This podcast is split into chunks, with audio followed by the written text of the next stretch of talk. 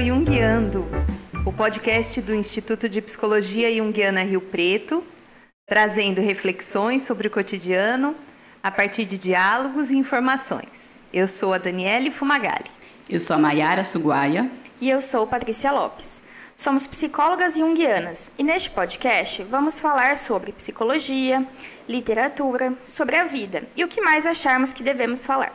Bem-vindas, bem-vindos! Este é o nosso 13º episódio do podcast Junguiando.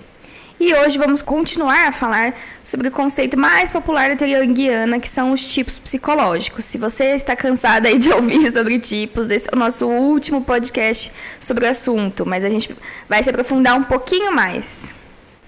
E para nossa discussão, a gente está usando de referência os livros O Homem e seus Símbolos do Jung e a Tipologia de Jung, Ensaios sobre a Psicologia Analítica de Von Franz e James Hillman.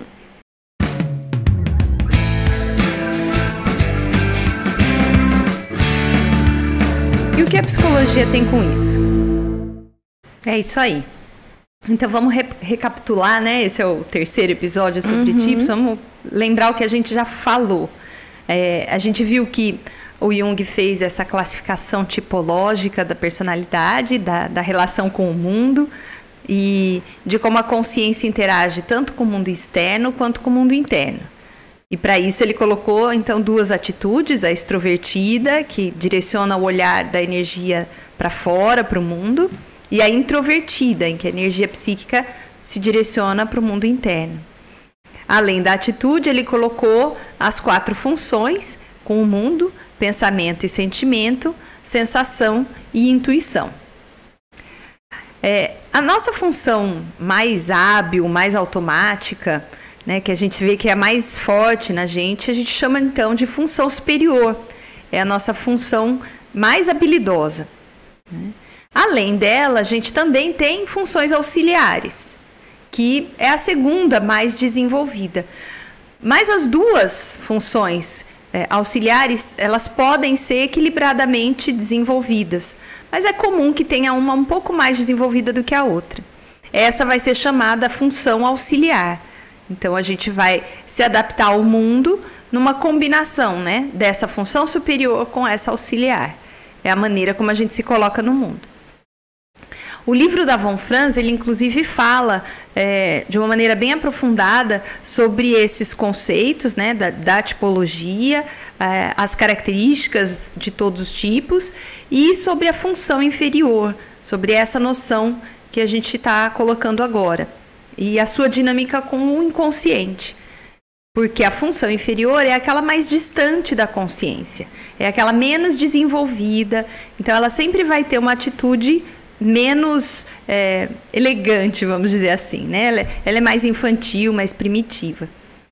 Então, isso significa dizer que qualquer pessoa, quando se desenvolve é, na sua função principal, na relação com o mundo, é, ela tem uma função superior e que corresponde necessariamente a uma determinada função inferior que fica no inconsciente. É, a pessoa, então, uh, que tem uma função superior, sentimento extrovertido, vai ter como função inferior o oposto disso, que é o pensamento introvertido. E assim por diante, né? A gente já comentou também no nosso 12 episódio sobre relacionamento que a gente tem uma tendência natural, né, de transferir para os outros uh, aquilo que a gente não se sente à vontade, que não é a nossa habilidade natural. Né? Uhum. Né? E aí, como a gente já falou também, vai tendo essa tendência de unilateralidade, né? Aquilo que é mais forte, né? A gente vai ficando cada vez mais forte e aquilo que é, entre aspas, mais fraco, né? Que é inconsciente, vai ficando também mais relegado ao inconsciente.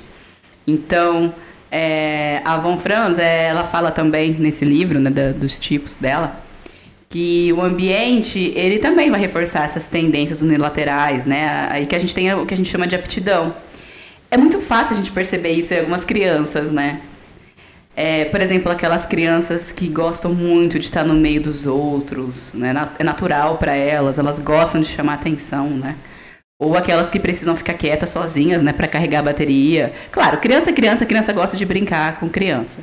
Mas é muito engraçado a gente perceber, né? Que algumas precisam, parece que carregar a bateria uhum. quietinha, sozinha, no canto, né? Assim. E outras, né? Eu tenho uma sobrinha de 5 anos. É impressionante, assim, como ela gosta de estar à frente e ela ama chamar atenção, né?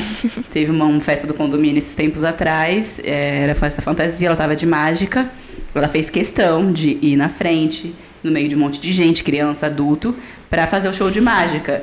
E ela ficava brava se alguém não olhava, ah, né, pra ela. Onde já se viu? onde já se viu não olhar para mim. Uma extroversão assim, né, nata?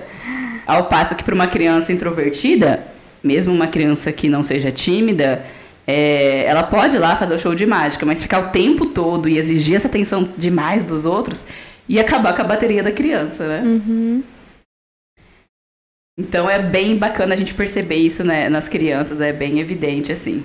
E aí esse processo de formar uma função superior em detrimento de uma função inferior é um processo inevitável, assim, né? Isso vai acontecer. Como a Paty falou no episódio anterior, é uma rosa dos ventos, então é, o oposto sempre vai existir, né? Assim como uhum. o oposto do norte sempre vai ser o sul, o oposto da extroversão vai ser a introversão, o oposto do pensamento vai ser o sentimento, e o oposto da sensação vai ser a intuição. Então, isso de a gente ter uma função superior e uma função né, necessariamente inferior vai acontecer. Tem as suas vantagens, porque a gente vai desenvolver né, é, algumas habilidades. E até a Von Franz fala, né? Pode-se afirmar que todas as funções superiores estão propensas a comportar-se de uma certa maneira. Da mesma forma, a função inferior, seja qual for, tem um tipo geral de comportamento, né?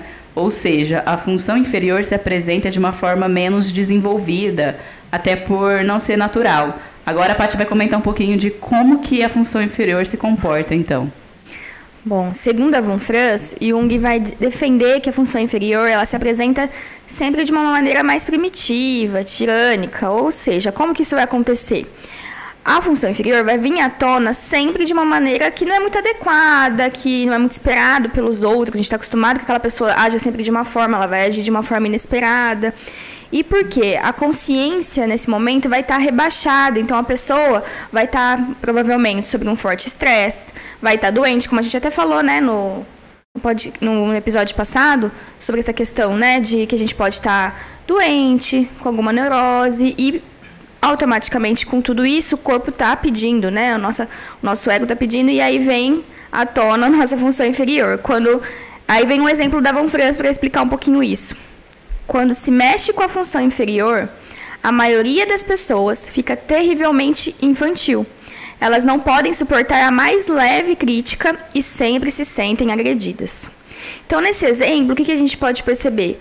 Uma pessoa sentimento extrovertido, que tem, portanto, um pensamento introvertido como função inferior, vai significar que esse indivíduo geralmente é muito bem ajustado socialmente, possui facilidade em relacionamentos, tem uma habilidade natural em entusiasmar os, os demais no, ao seu entorno. Mas é interessante observar como que se dá a função inferior dessa pessoa. Como o pensamento dessa pessoa vai ser é negligenciado, seu pensamento vai tender a se tornar algo negativo e muito crítico. Outra situação da Von Franz para entender um pouquinho melhor é quando ela fala aqui. Percebi também no tipo sentimental extrovertido pensamentos muito negativos e críticos a respeito de pessoas que o rodeiam. São momentos em que a função inferior se manifesta e o controle da função superior fracassa. Então, ela está dando um exemplo aqui do tipo sentimento extrovertido, né? Então, o tempo todo ali ela vai estar tá, é, colocando né, os valores dela a partir do, do que ela sente naquela situação, naquela relação. Mas aí, quando a função inferior vem à tona, é, vai manifestar com o outro lado, com o oposto, com o que não é esperado por aquela situação, por aquelas pessoas. Uma questão muito relevante que é, é importante a gente comentar é que essa função inferior vai sempre representar uma ponte para o nosso inconsciente, como a Dani estava falando, né? A Mara também trouxe aqui, que a, a gente fala da no... quando a gente fala de função inferior parece uma coisa ruim, né? Falando assim, ah, o lado infantil e tudo mais. Mas não, é uma relação, é uma forma da gente se conectar com o nosso inconsciente. E como a gente também falou no, no, no episódio anterior, ela é até importante que a gente consiga desenvolver essa função inferior como uma forma de desenvolver os nossos nossas potencialidades, né? E aí adivinha, aonde que aparece bastante a nossa função inferior? Nos nossos sonhos, né? Por quê? Porque os sonhos estão ligados ao nosso inconsciente.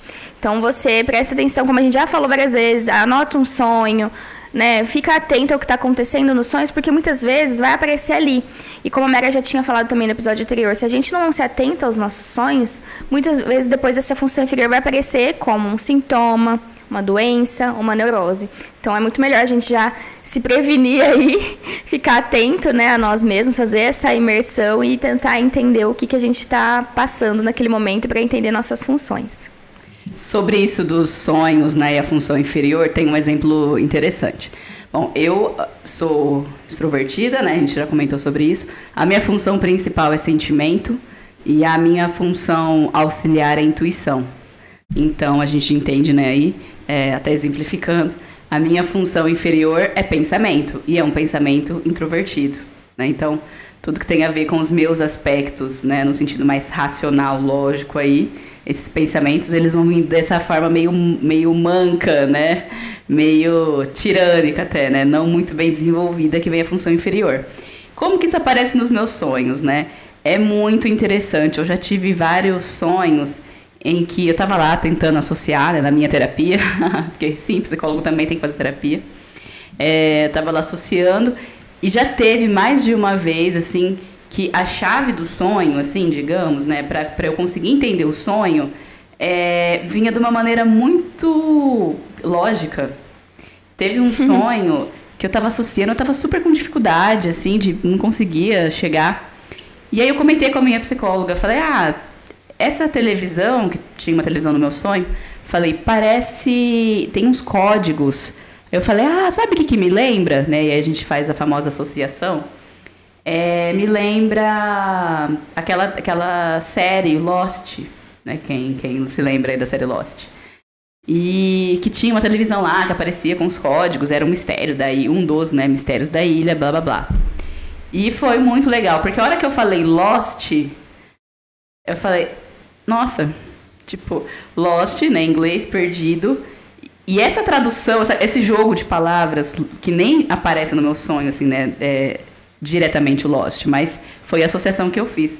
A hora que eu falei Lost e eu falei, nossa, perdido, era mais ou menos a chave para eu conseguir entender o sonho. Eu consegui entender o sonho a partir de uma coisa muito racional, que é a tradução de uma palavra em inglês, né, de um significado em inglês. Então, já, já aconteceu mais de uma vez comigo, assim, de a chave do sonho parece que tá, tá com a função pensamento, sabe? Isso é bem interessante a gente observar, né? É porque a nossa função pensamento, a nossa função pensamento, nossa função inferior, ela é a, a que faz a conexão com o nosso inconsciente, porque ela é a mais distante da consciência, é a que a gente menos domina. Então, é, geralmente é através dela que as mensagens do inconsciente vão chegando. E é, os sonhos são, então, bastante marcados por essa característica.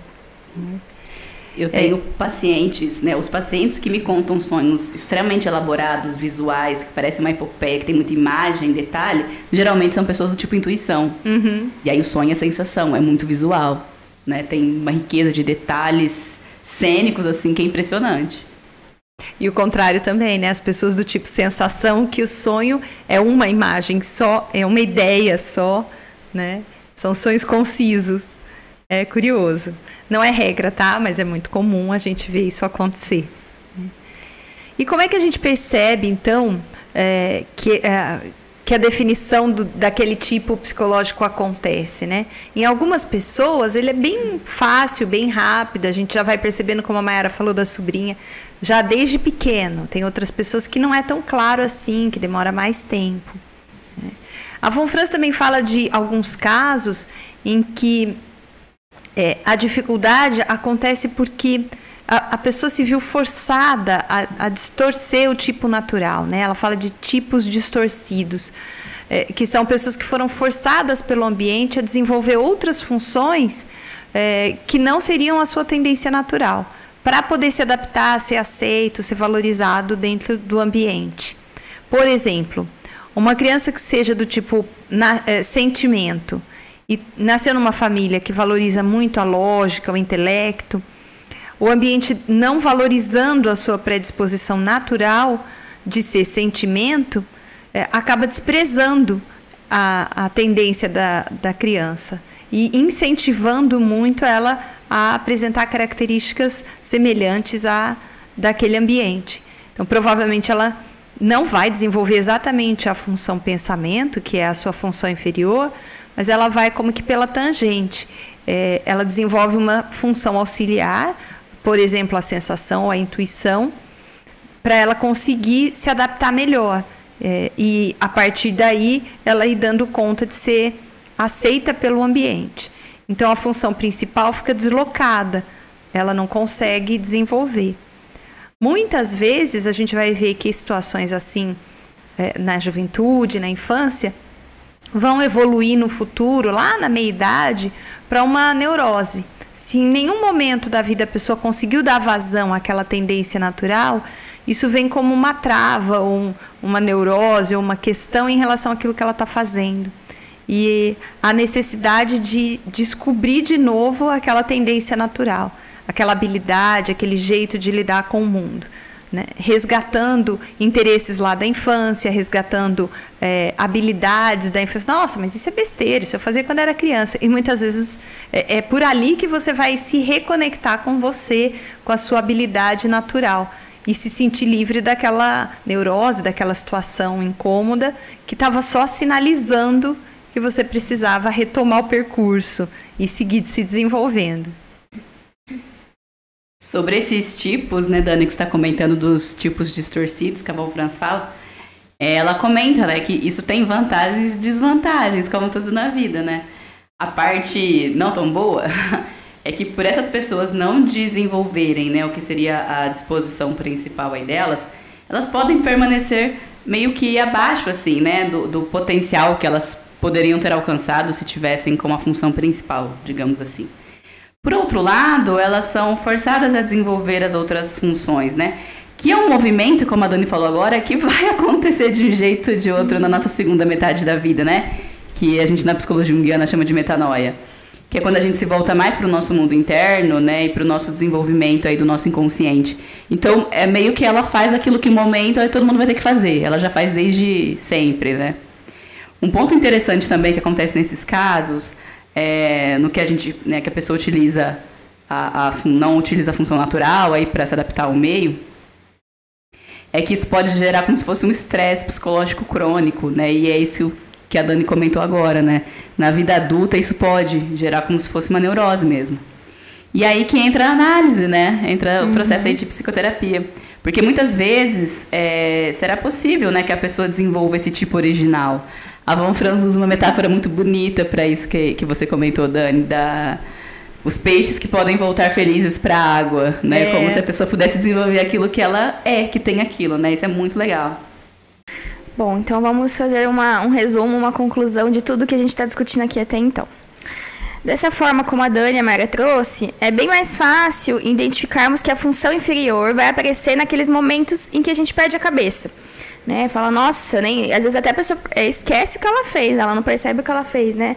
Às vezes ela tá tão desconectada, né, do, da consciência, o consciente está tão latente ali que ela, ela fala, nossa, nem lembro do que eu fiz, per, perdi minha cabeça. Ou é, no sentido de quando respondemos alguma situação de uma forma um pouco mais infantil. Né? Então, vamos fazer dizer, dizer algo sobre a função inferior de outra pessoa é o mesmo que caminhar sobre ovos. As pessoas não conseguem suportar nenhuma crítica sobre isso é aquela crítica que vai doer e não será bem recebida. Então, às vezes a pessoa, vamos pensar no exemplo que é bem quietinha, calma, tipo, todo tá sempre coerente, coerente no sentido de sempre estar tá em, em, harmonia com tudo que acontece, mesmo que às vezes ela não concorde. Vai chegar um momento em que ela vai guardando, guardando e não concorda com aquilo, que ela vai explodir de alguma forma, né? Ou perder a cabeça. E aí às vezes vai falar coisas que vão vir na cabeça dela ali, que ela guardou por muito tempo. E é muito disso que ela fala, né? De pisar em ovos, que a pessoa tá sempre tem que tomar muito cuidado, qualquer momento aquilo ali vai sair à tona, né? A Von Franz traz até um exemplo no livro, que é bem, bem legal, assim. Ela tinha uma amiga, sentimento, do tipo sentimento, né? Atitude, função sentimento principal. E ela escreveu, acho que foi um livro, um artigo, alguma coisa assim. E, gente, para uma pessoa sentimento, escrever, estruturar, olha, Né? sofrimento. é muito mais fácil para o sentimento falar, na interação com as pessoas e tal. Então, deve ter sido muito difícil. A Von Franz fala, né? Deve ter sido muito difícil para ela organizar os pensamentos e tal. E aí a Von Franz acho que dá um toque, né? Ah, você podia colocar nesse parágrafo assim, assim, assado. Faltou uma introdução aqui. Ela estava dando um conselho assim, pequeno. Nossa, a pessoa já ficou, então vou jogar fora isso aqui. É, que é tu, tudo ou nada, né? Muito 8 ou 80. Por quê? Porque pegou na função inferior dela. Né? A função inferior é pensamento, no caso. Então uhum. já foi uhum. difícil para ela organizar aquilo, já foi um trabalho homérico para ela, né? Então, aí ficou super infantil, né? Do tipo, Sim. tá, não é, tá, vamos lá, vamos organizar esse parágrafo. Era do tipo, nada disso aqui vale a pena, vou jogar tudo fora. Até ela fala, ah, como é difícil essas pessoas sentimentos. Mostrando que, sim, a Von Franz é pensamento. Uhum. ela já deixa claro no livro, até coloca assim, ah, essas pessoas sentimento, né? Um pouco assim, já mostrando qual é o perfil dela também, né? Sim. Qual é o tipo dela. Quando a gente fala infantil também, acho importante falar que a gente está querendo dizer, na verdade, que a, é, a criança ela está aprendendo a se expressar, ela está aprendendo a lidar com os sentimentos, com as emoções dela, né?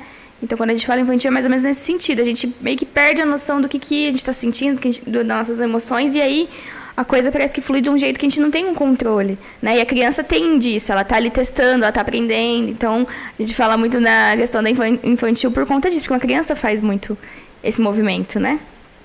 O que precisamos enten é, entender é que, sim, desenvolver a nossa função inferior está ligada ao equilíbrio da nossa personalidade. Até para não vir de outras formas aí essa função inferior de uma forma desagradável para a gente. Mas a Von Franz alerta que a nossa função inferior ou inconsciente nunca vai estar no mesmo patamar das demais e nem precisa estar. A gente precisa desenvolver, né, na verdade, essa a função como uma forma de a gente se conhecer, de se relacionar com o outro mas ela nunca vai se igualar à nossa função superior. A questão é que é importante para o nosso desenvolvimento. Né? Porque o nosso desenvolvimento, como ela mesma fala, é movimento de espiral e contínuo. Então, o tempo todo a inferior e a superior vão estar ali de alguma forma, mesmo que elas sejam opostas, um, tá uma, uma hora aparece uma, outra hora aparece outra, com uma frequência muito maior e dominante da superior. Mas elas vão surgir aí, né? Então é importante que a gente consiga desenvolver e saber como lidar, para não parecer dessa forma infantil, como a gente falou. É, né? O inferno são os outros. Mas os outros, na verdade, é muito do que a gente tem dentro da gente, né?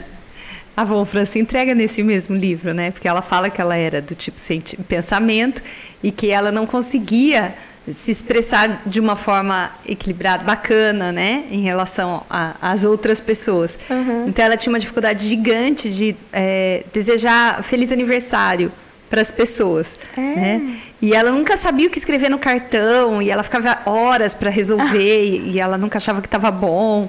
Então que ela pediu para uma pessoa do tipo sentimento, ela, ela olhou, né, a maneira como a pessoa escrevia os cartões, ela pegou algum modelo, montou um, um cartão padrão, né? E ela em cima daquilo ela mudava poucas coisas e ali ela fazia o papel dela, né? Ela aprendeu a lidar com a fragilidade de, de conseguir desejar parabéns para as pessoas e, e usava aquele, aquele cartão de referência para feliz aniversário para todo mundo. Enquanto isso, escrever uma teoria né, tão complexa quanto é, né, qualquer tipo de psicologia uhum. indiana, ela é ótima, né? É. Eu sempre falo como sentimento que sou, eu sou muito fã da Von Franz porque os livros dela eu acho tão didático, porque uhum. ela é pensamento. É. Ela tem essa habilidade de estruturar.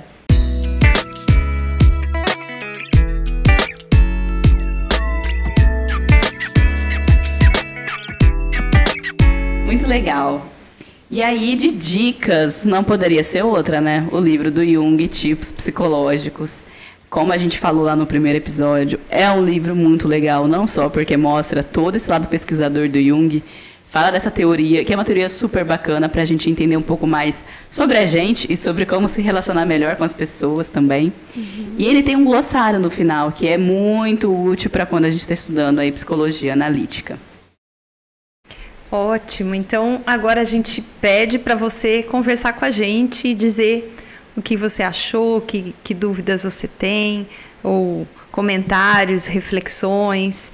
Escreve para a gente no nosso e-mail podcastjunguiando@gmail.com. Junguiando com J. Ou então entre em contato também pelo nosso site, que é psicologiajung.com.br.